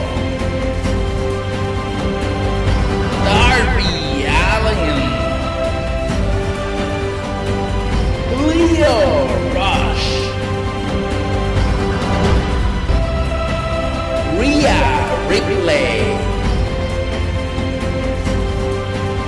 Keith Lee. Todos, todos tuvieron buen año, pero yo tengo dos. Yo tengo los dos. Este yo también tengo dos que me gustan mucho de esta categoría. Este, Oye, este, Gerardo, cuando tú comparas a Leo Rush cuando era el manager de Bobby Lashley versus el Leo Rush que fue campeón del Cruiserweight, ¿cómo, cómo tuviste esa evolución de Leo Rush? Porque estamos hablando de que se prestó para bochinches y, rumores cuando era manager versus la segunda oportunidad que le dieron la WWE y el clase luchador que yo no sabía que era. ¿Qué, tú piensas de la evolución de Leo Rush? Bueno, Leo Rush, este, como campeón crucero, este, demostró ser lo que yo entendía que para lo que WWE lo había firmado. O sea, yo había tenido la oportunidad de ver a Leo en la Indie. Precisamente vino aquí a luchar a Seattle en la compañía local Defy Wrestling. Tremenda lucha. Este, eh, yo sabía que él tenía el potencial y me sorprendió mucho que lo, eh, lo, subieran al main roster simplemente para ser manejador de Bobby Lashley. So, cuando empiezan a salir los rumores de que él es un presumido guillado, pues entonces me, me, sorprendió, ¿no? Y qué bueno que le dieron la oportunidad para él demostrar lo que realmente eh, él estaba haciendo en la Indies, que fue lo que hizo que lo firmaran este, me gustó mucho que le dieran la, corrida con el campeón crucero y me parece que no es la última, ¿no? Este, eh, lució muy bien, lució muy bien. Fíjate, este, y, si, tú, y si vemos la, la categoría, este, tenemos a Rhea Ripley, Keith Lee, Humberto Carrillo, pero tenemos un solo luchador que está fuera de lo que es el, la empresa WWE y estamos hablando de alguien como Darby Allen. Este, oye, Omar, Darby Allen da estas clases de lucha. Yo estaba viendo el, lo, los documentales estos de The Wrestlers que dan en, en, en, Vice y, y cuando él estaba en, en, otras empresas, realmente ese hombre... En Evolve, en Evolve era un caballo. Él, él, él, me, él me acuerda mucho este Jeff Hardy, no sé por qué. Él es, un, Jeff enigma, Hardy. un enigma jovencito. Es, un eh. Jeff Hardy joven. El chamaco tiene carisma. Él es de estos luchadores que no tienen que hablar ni coger un micrófono en las manos para que la gente esté respaldándolo. El, el, el gimmick está cool, eso que es como un ponco que entra con la patineta, se pinta la mitad de la cara, eh, es, nítido. El muchacho, todas las luchas son buenas, lo hemos visto. Hemos visto también que él ha ido creciendo su nivel de lucha libre de lo que era Evolve acá, cada vez ha sido mejor, mejor, mejor. Y para mí es una es la joven promesa de AEW. Entre él, John Goldboy y todos esos luchadores jóvenes que AEW tienen, eh, yo tengo más fe en Darby Allen que en Hanman Page, por darte un ejemplo. Yo creo que gustos personales. es un comentario bastante asertivo, tú sabes, a pesar de que yo nunca he sido un fanático de, de Hanman Page, ¿verdad? Yo sé que no está en las categorías, pero Hanman Page yo entiendo que cerró el año bien, tú sabes. Sí, pero que lo, que te digo es que, por ejemplo, John Goldboy, Hanman Page, este, Darby Allen, eh, Joey Janela, son luchadores conocidos en el ámbito independiente que ahora es que se están, como quien dice, abriendo a conocer al mundo como tal. Pero qué pena, Darby es buena. Y qué pena que en JF es bien verde luchando, porque si ese hombre tuviera la, la, combinación que él tiene en el micrófono con lucha, ese, ese a ser sido el futuro de, de IW y donde él termine en los próximos años. No, hay, que darle, hay que darle break. Hay que darle break. Sí, sí, Es la única, es la única práctica que tenía era MLW. Él, él estaba luchando exclusivamente para MLW y cuando empieza en AEW es que empieza a tener la exposición. Y en MLW él ya estaba dando de qué hablar con, con la habilidad que tiene de, tenía en de el micrófono. En el micrófono. hay, que, ver porque ahora tiene buenos maestros. Dian Malenko está allá atrás tiene, tiene gente que sí, el, el, tipo, el tipo puede mejorar y yo creo que él tiene intenciones de seguir mejorando. Pues tiempo. Y Humberto Carrillo. Y Humberto Carrillo. Humberto Carrillo, que mal que le tumbaron el push.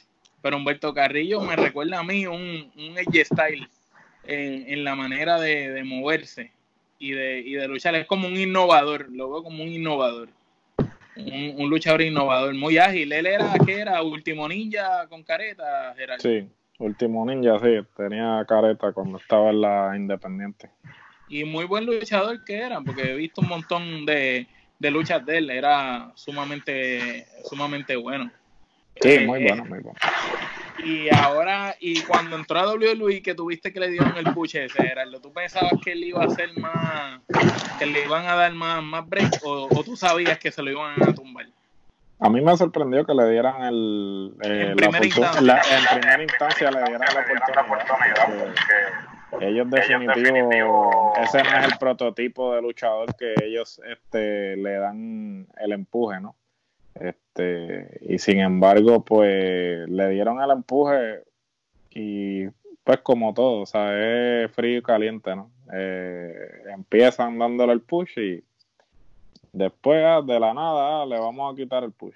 es lamentable. Es, lamentable porque es un buen talento. Oye, y ahora vamos a hablar de dos que son los que yo digo que son mis dos y probablemente son los dos de ustedes dos también. Ria Ripley y Kid Lee. ¿Qué tienen estas dos, qué, tienen estas dos bestias? Porque son dos bestias, cada uno eh, eh, sin, sin quitarle mérito, tú sabes, a, la fémina y a él, ambos son dos bestias. ¿Me escuchan? ¿Qué, tienen estos dos? ¿Me escuchan? Sí, sí, sí, sí. Ok, disculpen. Este, mira, yo te voy a decir una cosa. Keith Lee, después de lo que él hizo en el fin de semana de Survivor City, él es el futuro en dos o tres años realmente, y, pero entonces vamos a hablar también de la posiblemente la mejor luchadora que la WWE va a tener en los próximos años, Ria. Ria es una caballa, de verdad. Ella, ¿te, acuerdas cuando hablamos de la evolución de las mujeres de la Four Horsewoman? Exacto. prácticamente la segunda, la, esta, la, la segunda cepa. Es comandada por ella. Va a ser comandada por ella y, y esta mujer, Bacho, sí, no, es que esta mujer es otra cosa, mano. Eh, y, es como, acuérdate que el, el gimmick de Rhea Ripley, eh, ella no era así, ella era una muchacha rubia, pelo largo, qué sé yo, y ahora mismo... Cuando estaba editando, eh, buscando las imágenes que se van a utilizar para que se iban a utilizar para esto, estuve viendo unas imágenes de ella y yo decía, wow, muy guapa la muchacha, no se parece. Y entonces recuerdo hablando con Gerardo, que Gerardo fue el que me dijo que ella venía de, de Europa, era Sí, ella peleó en ICW y en Progress. So, con el gimmick ese que tenía antes, que era de rubia. Y ahí salió en el Classic también, ¿verdad? Y salió en el primer Million Classic, salió con el gimmick que tenía anteriormente, sí. So, realmente esta categoría de, de revelación del año va a estar bastante interesante. Vamos a ver quién fue el ganador o la ganadora. Vamos a ver.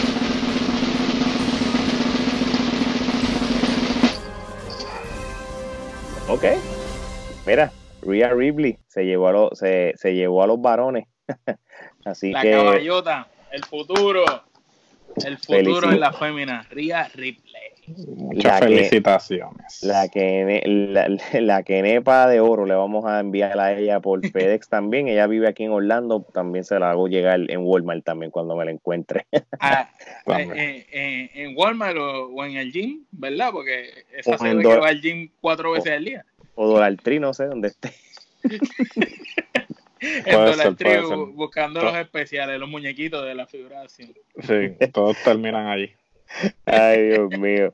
Mira, este, vamos a hablar de la próxima categoría. Oye, y esta categoría puede ser hasta controversial. Y vamos a hablar que el año pasado posiblemente ni íbamos a mencionar esto, la empresa del año.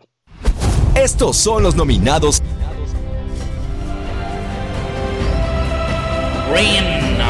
Honor. Triple New Japan Pro Wrestling. All Elite Wrestling. World Wrestling Entertainment.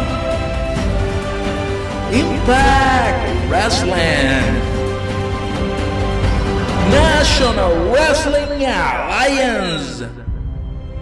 Definitivamente el año pasado no hubiéramos hablado de tantas empresas como este año. Y, y, y acuérdate, quitando lo que es AEW, las demás empresas han existido por lo, por lo menos los últimos 10 o 15 años. Y en la... WA por los pasados 100 años. Exacto. este Gerardo, si, si hablamos ahora de, de, la, de, de, las empresas ahora mismo que ahora mismo, ¿qué, qué es la qué, qué, por qué para ti ahora mismo AEW es, otra alternativa que la WWE o el mismo este triple, la AAA? Mira, hay una cosa que dice que dicen que el que da adelante da dos veces. AEW fue el que este, estableció la pauta, el que dijo, ok, nosotros vamos a hacer una alternativa a WWE no vamos a competir directamente con ellos. Y ese es, eh, siempre, ha sido el, el planteamiento de IW. Y entonces abre la puerta a que todo el mundo diga, ok, si ellos lo están haciendo, nosotros lo podemos hacer. Entonces, también vemos a cómo los luchadores han utilizado a AEW como una alternativa de negociación. So, si lo vemos desde ese punto de vista, AEW ha revolucionado la industria. Y, obviamente no lo estoy diciendo como que, porque hay mucha gente que este, no critica a AEW. Porque, o sea, AEW tiene sus cosas malas, porque no vamos a, tapar el cielo con, una, mano. Pero a la misma vez, el, el, el existir nada más hizo que la industria cambiara hasta el punto de que hoy estamos hablando de una categoría de mejor empresa del año, cuando hace un año atrás simplemente no tendríamos la categoría porque WWE era la que estaba era la única comandando, comandando. la única alternativa para el público este mainstream, mejor dicho. Y, y si hablamos de otras empresas que sí que han existido en los últimos 10 o 15 años, de New Japan, eh, AAA, este, y Impact. Ring of Honor. Ring of Honor. Yo los menciono porque ahora mismo ellos tienen plataformas de streaming que antes no existía. So, no, no te limitas solamente en ir al cable TV y ver WWE y AEW. Tú te puedes meter al streaming de que tú pagas una mensualidad y los puedes ver a ellos, igual que en WA. Y yo les voy a decir una cosa, en WA es la eh, eh, el que viene silencioso va poquito a poco, va reclutando buenos luchadores, leyendas, luchadores veteranos con experiencia, te están dando un programa en YouTube este eh, semanal gratis. en la trifulca lo pueden ver. En la trifulca lo estamos poniendo, lo estamos sin editando, sin anuncio.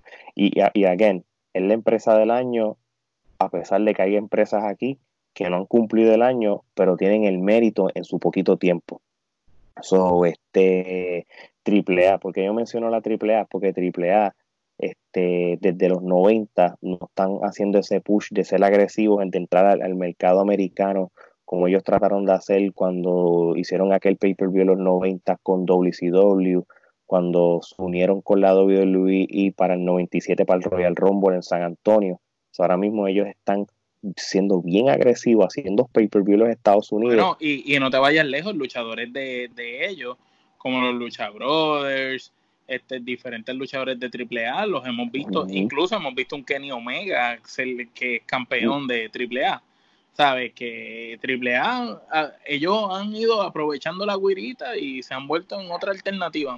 New Japan, que New Japan prácticamente este, va a tener una división aquí en los Estados Unidos y van a tener este programación y van a tener este eh, pues, eventos en diferentes partes de los Estados Unidos con el dojo y sus headquarters en Los Ángeles. So, prácticamente eh, eh, me alegra saber de que haya varias empresas y alternativas y, que la Trifulca Wrestling Podcast tenga el Kenepa Award a la mejor empresa del año. Así que sin más preámbulos, vamos a ver quién fue la empresa del año.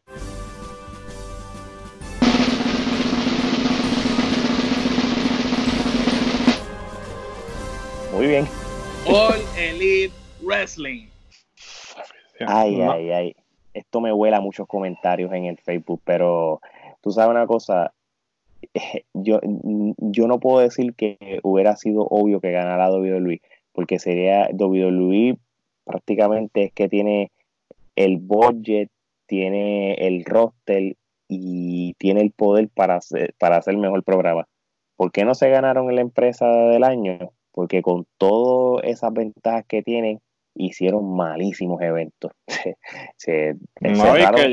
y, que esta gente en menos tiempo ha acaparado, con, primero como dijo Gerardo, IW cuando vino al panorama revolucionó el ámbito de la lucha libre, eh, todas las demás empresas, el que no estaba haciendo nada se puso palo de él, empezó a hacer, empezaron a traer nuevos luchadores, los luchadores como Randy Orton, como dijo ahorita Gerardo, empezaron a, jugar con, ah, déjame ver cuánto me ofrece esta gente para comparar, para obtener más dinero en sus contratos y asegurar, ¿verdad? su futuro y a la misma vez All Elite Wrestling, si nos vamos nosotros con los Metro que hemos hecho de todos los pay-per-view, todos los eventos, desde que IW está acá, si nos vamos lucha a lucha versus los de WWE, va ganando IW. Sí, y, como nosotros debemos hablar nosotros tres fuera del aire, si esto hubiera sido una categoría que, que no existe, que mira, ¿cuál sería la mejor marca o el mejor programa de televisión o los mejores? Pues entonces yo hablaría de NXT como tal individualmente, porque NXT sigue siendo... Pero si estamos hablando, si vamos a hablar de la empresa como tal, este, tenemos que hablar entonces de que, de que AEW en poquito tiempo ha logrado este, cosa que la WWE no logró en el año completo. Se va a hablar claro. Survivor City fue el mejor evento que tuvo la WWE en todo el año. A finales de año es que hicieron un buen pay-per-view, quitando los, los, cuatro eh, takeovers que siempre van a ser mejores que cualquier empresa. Pero realmente en poquito tiempo AEW, eh, tú sabes, este logró hacer muchas cosas. Así que felicidades a, la empresa y vamos a ver si, si el año que viene la WWE mejora o NXT hace algo para que saque a flote la WWE en cuestión de los eventos. Vamos a hablar de la próxima nominación, que sería la mejor lucha del año en la categoría de las mujeres. Así que vamos a ver las nominadas. Y las nominadas son Becky Lynch contra Sacha Banks, Hell in a Cell. Triple Manía, varias mujeres TLC. Royal Rumble Match, varias mujeres. Varias mujeres en este Takeover War Games. Yoshi Rai vs. Candice LaRae en NXT Takeover Toronto. Mujeres al poder Oye, me gusta esta categoría, ¿tú sabes por qué?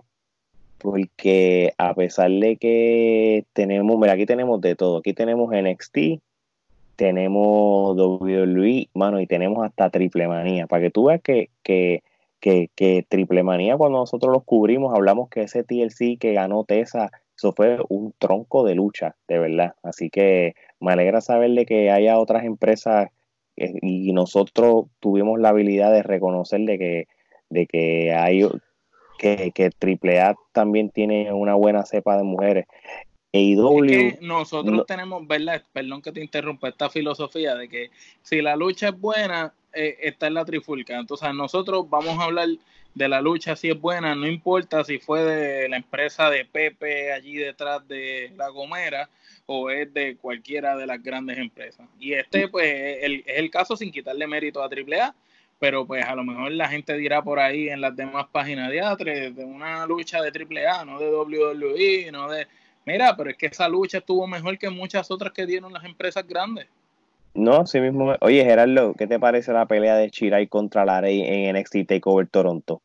Eh, excelente, este, una, lucha que demostró, eh, creo que fue la, la, primera lucha de Candice en WWE, en NXT, mejor dicho, este, que demostró lo que yo había visto de ella en, la, en las independientes. Claro, Candice había estado en la sombra de, Gargano, ¿no? Este, sin embargo, esa lucha fue la que confirmó que, ella, también era una buena luchadora. Que ella es una buena luchadora y puede brillar por sí sola.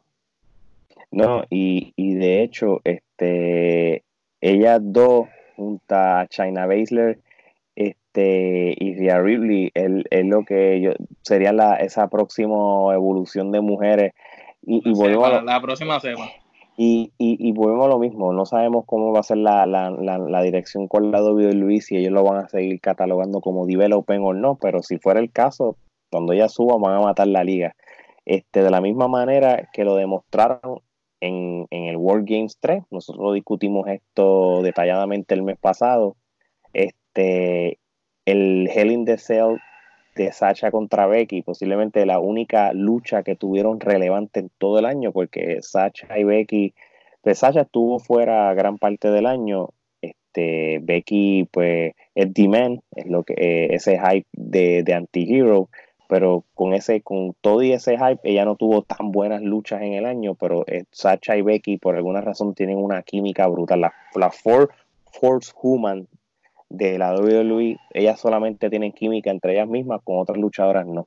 Y no podemos descartar que el Royal, los, los últimos dos Royal Rumble de mujeres que han habido, 2019 y 2018, han sido buenísimos. E, esa historia de Becky que luchó antes, perdió contra, contra Asuka, vino lesionada, ganó el Royal Rumble. Eh, ese anti-hero de que sabemos que iba, eh, ese Stone Cold en versión mujer, la historia estuvo, bueno estuvo buena y por eso yo entiendo que, el Royal Rumble per se, yo, y, yo, y, hablamos del Royal Rumble per se, pero es Royal Rumble slash eh, Becky Lynch, vamos a llamarlo de esa manera, por, por, ser Becky la historia. So, vamos a ver quién fue la mejor lucha femenina en los Kenepa Award 2019.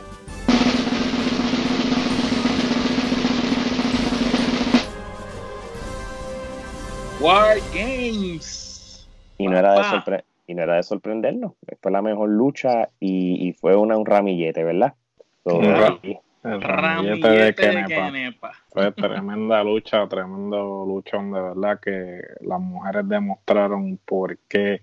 En realidad esa lucha es la que confirma por qué actualmente este WWE tiene el mejor roster de mujeres. En este caso NXT, pero... Sí, eh, eh, ahora mismo hasta el mismo Corey Grave en el podcast del de After Devil lo dice, tú sabes, las mujeres de NXT son las mejores ahora mismo, mejores que las del roster de, de Roy SmackDown, quitando a... Que, que, cualquiera, tú sabes, porque es que las mejores mujeres de roster eh, en general, este, tú sabes, serían las Four Horsewomen, pero ellas ninguna de las cuatro ha estado luchando bien como tal. O sea, tú, este no es el año de ninguna de las cuatro, aunque es el año de Demand por el personaje, no es el año de las cuatro luchando. Así mismo es. Oye, gente, llegó el final, llegó la última categoría. Plato fuerte. Plato fuerte. El Kenepa Award al mejor luchador del año. Y esto va a estar bueno. Vamos a ver quiénes son. Estos son los nominados. Seth Rollins.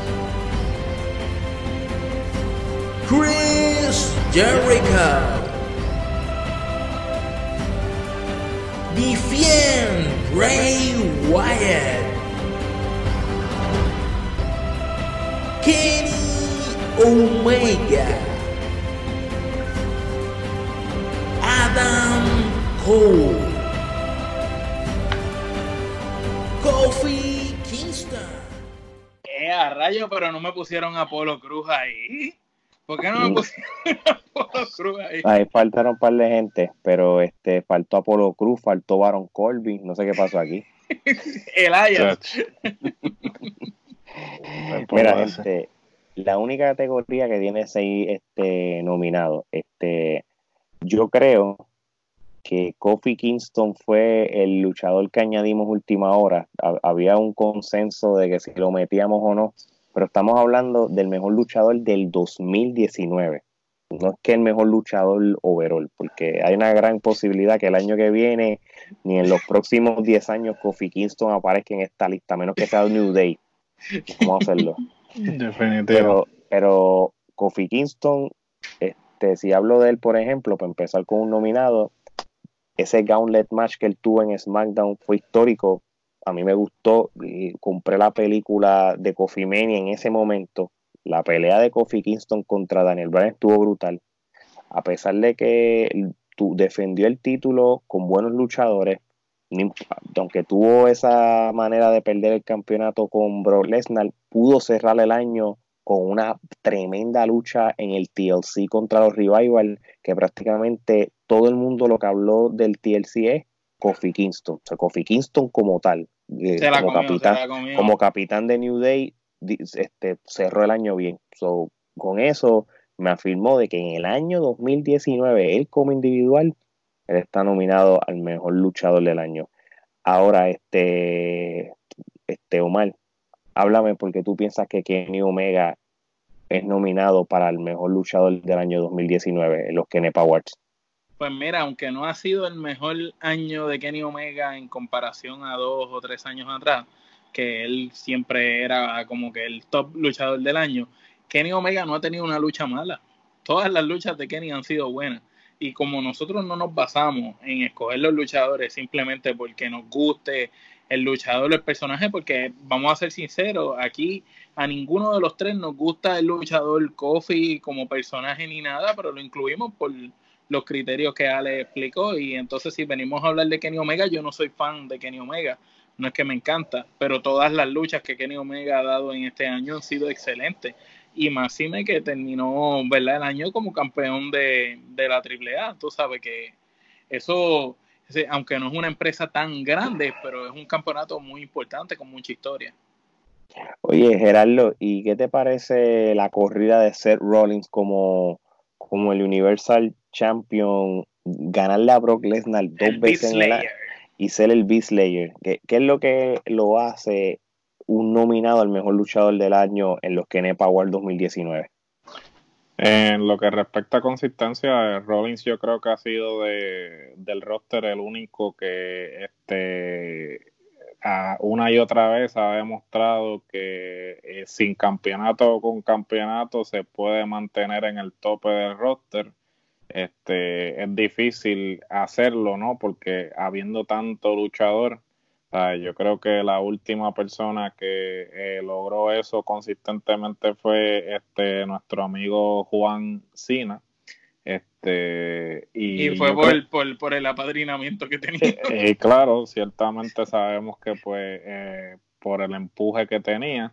Y a diferencia de el plan de WWE, que es que Roman sea la cara, yo creo que Rollins orgánicamente ha demostrado que él, él es la cara de la empresa. So, este, para bien o para mal, eh, con sus defectos y virtudes, pues Rollins ha, ha, demostrado ser este, la cara de la empresa. Oye, y si nos vamos contigo mismo, Gerardo, si nos vamos en la misma línea con alguien como Chris Jericho, ¿qué te parece Chris Jericho todavía a estas alturas? Todavía de, su carrera, una carrera de 20 años o más, todavía todo el mundo esté considerando que aquí en el 2019 es uno de los mejores luchadores. Chris Jericho, este, ¿qué te puedo decir? Eh, no hay duda alguna de que Jericho en las últimas tres décadas este, eh, ha sido sin lugar a dudas el único luchador que ha estado presente en las últimas tres décadas consistentemente reinventándose. Y, reinventándose una y otra vez. Estamos hablando que vi un meme esta mañana que decía World Heavyweight Champion en el 2009 y World Heavyweight Champion en el 2019. estamos hablando de 10 años después y todavía está en el tope. Es un tipo que a pesar de, ¿sabes? él, él, él, no es egoísta, ¿sabes? Porque a él le dijeron pierde con Fandango y con Fandango, y perdió con Fandango en WrestleMania. Y, a, y para que tú veas lo que no es ser mala fe, ¿sabes? Peleó con, con este eh, Scorpio Sky y, lo hizo lucir súper bien y, cayó con él. Sí, no, y, al mismo Sammy Guevara, cuando le hizo el promo que le hizo, o sea, el tipo. Elevó a todo, a todo el, el tipo. El tipo eleva a todo el mundo sin él perder su spotlight. Y por, es como los gatos, siempre cae parado. O sea, el tipo, ¿sabes? cuando concluya todo esto, Chris Jericho va a pasar eh, a a los mejores cinco. Porque él, él está entre los mejores 10 de la trifulca. Está en los mejores 10. Puede entrar a los mejores 5. Pero puede entrar a los mejores 5 cuando acabe su carrera. Sí. No, y, y volvemos lo mismo. Este, él con sus promos se está echando IW en el bolsillo. O sea que, la cogió así al hombro y hizo yo soy IW. Oficial. Ahora, tenemos a alguien como Bray Wyatt con este, este renacer con su nuevo eh, personaje de Defend, este rápido ganó, le dieron el Universal Championship. Eh, Omar, ¿por qué tú crees que él está nominado al mejor luchador del año? Y después cerramos con Adam Cole, este, para que también nos diga. Mira, eh, papá, Bray Wyatt, el personaje más caliente del año, eh, ha rompido expectativas. Todo el mundo cuando vio ese fin, el personaje del Fire House al principio, uno como que, ¿qué es esto? Pero cuando nos presentaron el fin como tal, todo el mundo quedó loco, eh, sacando la porquería esta de la luz roja. Eh, hay que admitir que, bueno, ya lo dijimos aquí, fue el mejor gimmick del año. Tú sabes, ha sido uno de los luchadores que no en, otras, en otros momentos han sabido utilizar y que por fin pues le están dando el push tan necesario que necesitaba. ¿Y qué tal Adam Cole en ese en ese reinado de NXT Champion en, los últimos meses o años? Glorioso, glorioso, mano, no, no, no tiene otra de esto. Es probablemente desde CM Punk es, el, un luchador nato derecho que yo veo como este hombre de verdad merece ser un campeón. ¿no? Y, y, el resumen que él tiene desde Ring of Honor, de, de, del Pro Guerrilla Wrestling, Combat Zone, o sea, él, es uno, posiblemente uno de los mejores top 5 en la historia de los luchadores independientes y él representando NXT que se quiere quedar ahí contra con Johnny Galgano y otros luchadores más. So, Adam Cole oro, papá. So, vamos a ver entonces quién es el Vamos a ver quién es el ganador del mejor luchador del año en nuestro primer Kenepa Award de la Tripulca Wrestling Podcast.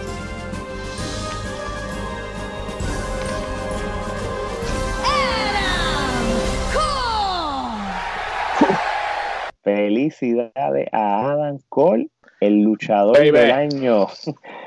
que para mí no es sorpresa.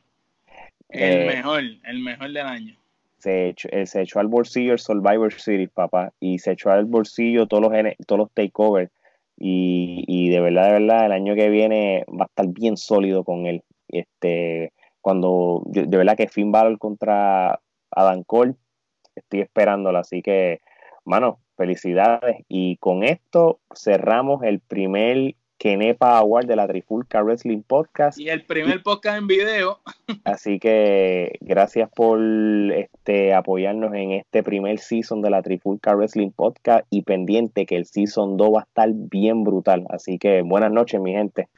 No, y no se olviden, antes de cerrar, que hay dos tipos de premiaciones.